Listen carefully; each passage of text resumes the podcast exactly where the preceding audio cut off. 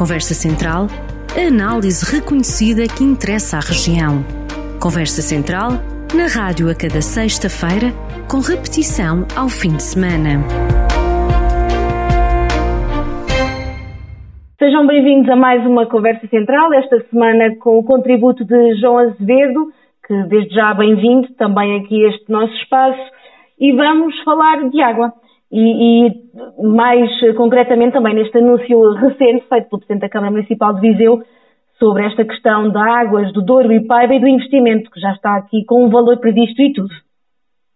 Bem, é uma, um tema que nos deixa a todos nós preocupados. Uh, há aqui quatro ou cinco questões que são, que são importantes ser uh, registadas. A primeira é que passaram 19 meses uh, e até agora na, não há nada. É uma mão cheia de nada, é um ano mais um anúncio, quando uh, há 19 meses atrás houve uma ruptura total com o passado, com um projeto que estava hum, a ser alicerçado numa uh, intermunicipal entre Mangualde, Viseu, Penalva, Nelas e Sátão, uh, e portanto com muito trabalho feito, o atual Presidente da Câmara de Viseu cortou acabou com esse processo, colocando o processo sem qualquer tipo de início e agora, passados 19, 19 meses, anuncia eh, mais um projeto que ninguém conhece eh, e, portanto, o, aquilo que o Sr. Presidente da Câmara referiu, que não se tinha feito nada, que não tinha acontecido nada,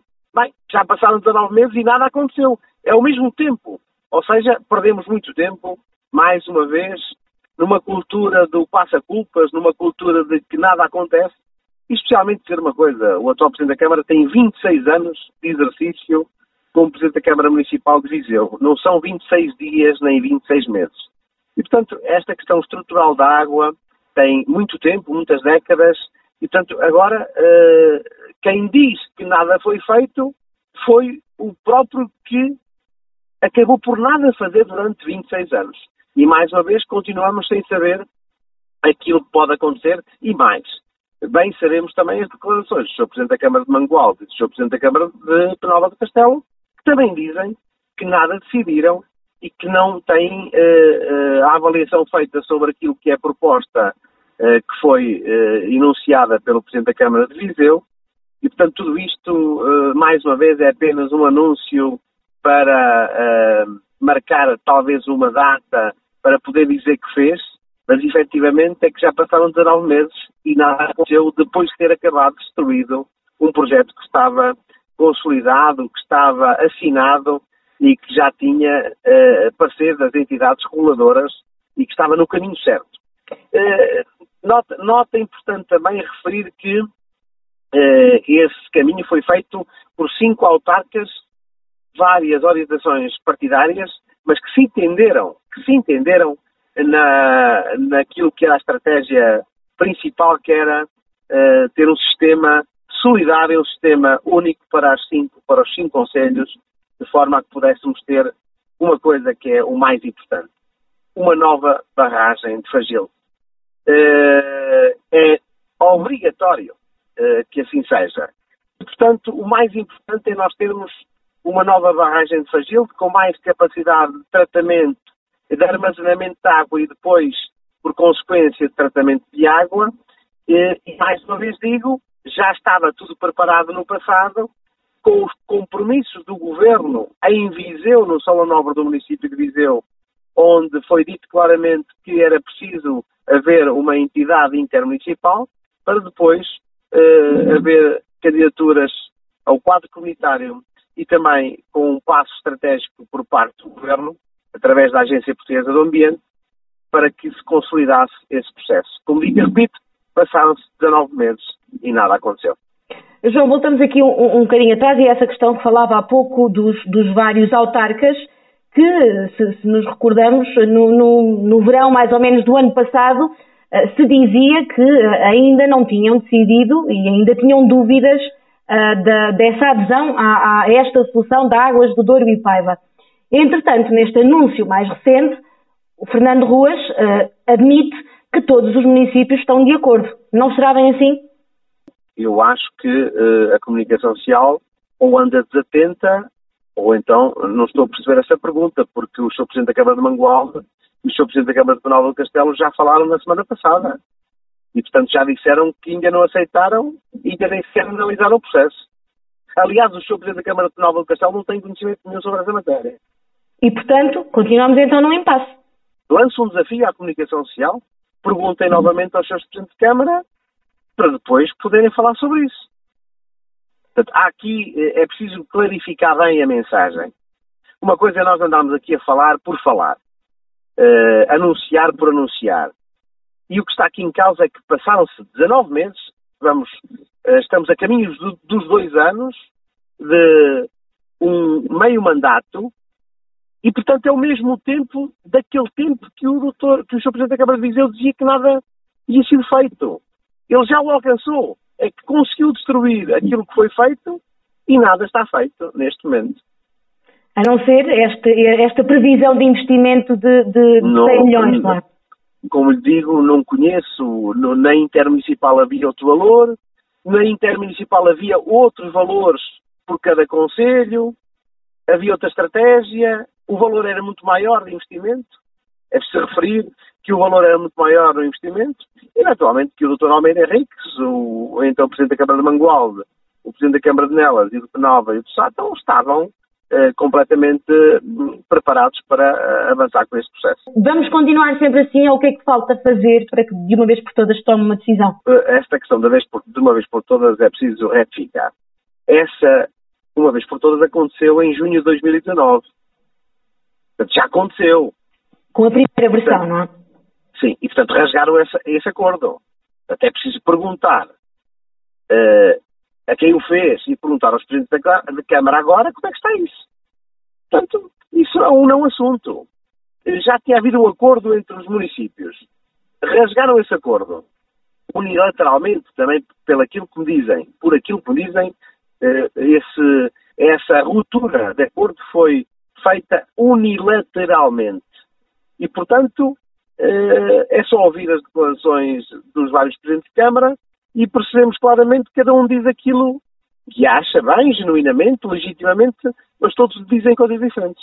Mas qual é que seria aqui a solução mais viável? Seria aquela que inicialmente digo, Nós trabalhamos durante dois, três anos num processo que foi consolidado num acordo.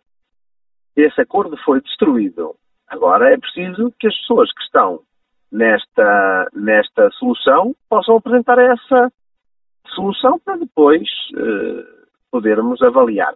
Há uma coisa que eu tenho certeza: uh, a, a, nova barragem de Fagilde é decisiva e é fundamental para que este processo seja resolvido. E porquê?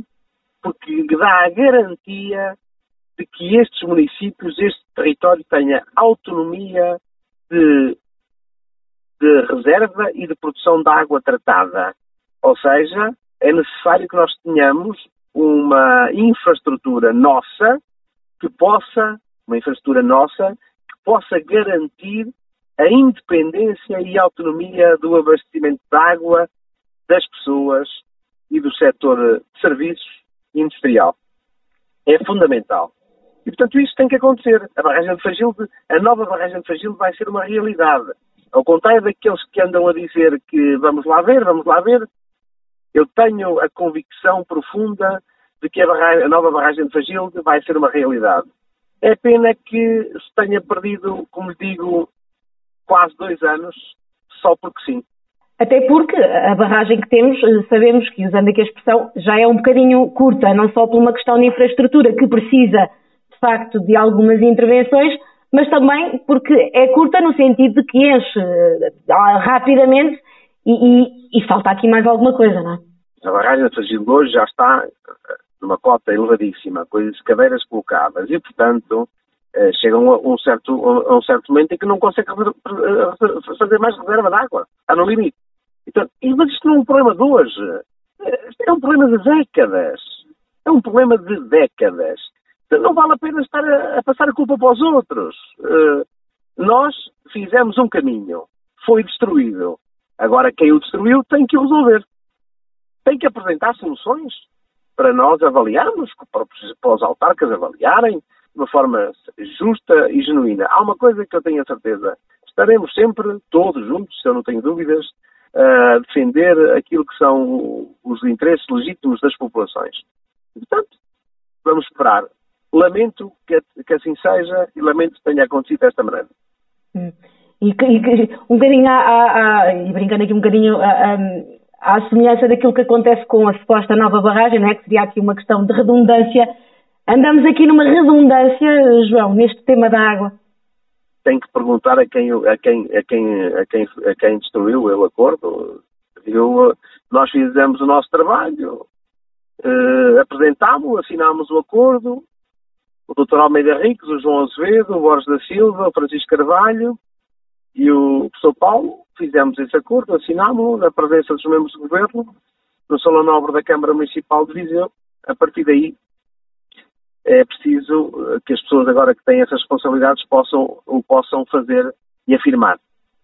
Eu tenho, a certeza de uma, eu tenho a certeza de uma coisa. Os autarcas, cada um tem a sua opinião sobre essa matéria. Cada um, e portanto, eu ouvi e foi-me dito. Teme que em pleno verão, e espera-se que seja um verão novamente muito quente, com possibilidades de seca, teme que no verão estejamos a falar outra vez nisto, mas com um ar mais preocupado ainda? Eu só lamento é que quando chegar o problema, e chegar esperemos que não chegue, é que cada um começa a dizer que a culpa é um ou a culpa é dos outros, é o passa-culpas. Isso é que eu lamento. Isso é que eu lamento. E, portanto, é preciso as pessoas saberem uh, aquilo que aconteceu e aquilo que acontece. Uh, sem dúvidas nenhumas. Uh, também temos não temos dúvidas nenhumas do que, é que aconteceu. Passámos por um período muito difícil de, do Covid, onde as coisas, onde as prioridades, se calhar, se alteraram. Infelizmente, houve a morte do Presidente da Câmara, Almeida Henriques. E, portanto, há aqui uma série de, de, de, de fatores que podem ter determinado uh, alguma variação no caminho. Agora, há uma coisa que eu tenho a certeza. Em, 19, em junho de 2000 e junho de 2019, foi assinado um acordo entre os autarcas, um acordo com muito tempo, com muitas horas de trabalho, com muitas horas de, de, de, de, de desacordos, de desacordos e de acordos. Estudos que foram feitos também, não é? De, grande discussão, estudos que foram feitos e, portanto, de grandes horas, muitas horas de discussão, de muitas reuniões com o Governo, eh, com, avaliando as várias possibilidades. Bem, e, e depois isso tudo foi destruído. E, portanto, agora é preciso que uh, apresentem soluções para os autarcas ficarem cientes daquilo que é a realidade.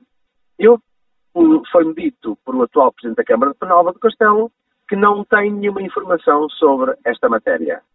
Portanto, uh, quando se diz que isto está, que está tudo bem, que está tudo organizado, bem, parece-me que não será assim. Passada esta questão da água, vamos falar aqui noutro assunto que, que, que, está na ordem do dia, que é a saída eh, do, do treinador do Académico de Viseu, Jorge Costa. O que é que apraz dizer sobre esta saída que apanhou toda a gente de surpresa, assim também? Ah, naturalmente me apanhou de surpresa. Há uma coisa que é importante. É importante referir que o trabalho que a estrutura diretiva da SAD e do clube do Académico de Viseu estão a fazer é um trabalho excelente, excelência. Portanto, tem como objetivo uh, dar, uh, dar naturalmente um contributo enorme para que o clube e a SAD possam ter resultados de formação, uh, de, de, marketing, de marca, mas também resultados de, de, competitivos, nomeadamente o crescimento deste clube para um patamar superior, para a Primeira Liga, para naturalmente Viseu estar representado na Primeira Liga eh, porque assim, se assim acontecer, o território ficará muito mais forte e muito mais rico.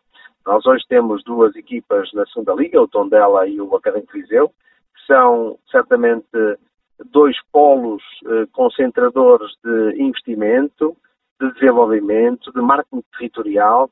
É uma indústria importantíssima para o território e, portanto, dito isto, eu acho que o Académico, acho não, tenho a certeza que o Académico Viseu está a fazer um grande trabalho não só uh, nos séniores, mas também em toda a sua estrutura uh, de formação e que está numa fase de crescimento, o que é fundamental. e mais do que isso, também é preciso dizer que o Académico Viseu tem que ter melhores condições infraestruturais para poder, não só no dia de hoje, mas a médio, a médio e longo prazo, conseguir aplicar todo o seu projeto desportivo neste, neste território.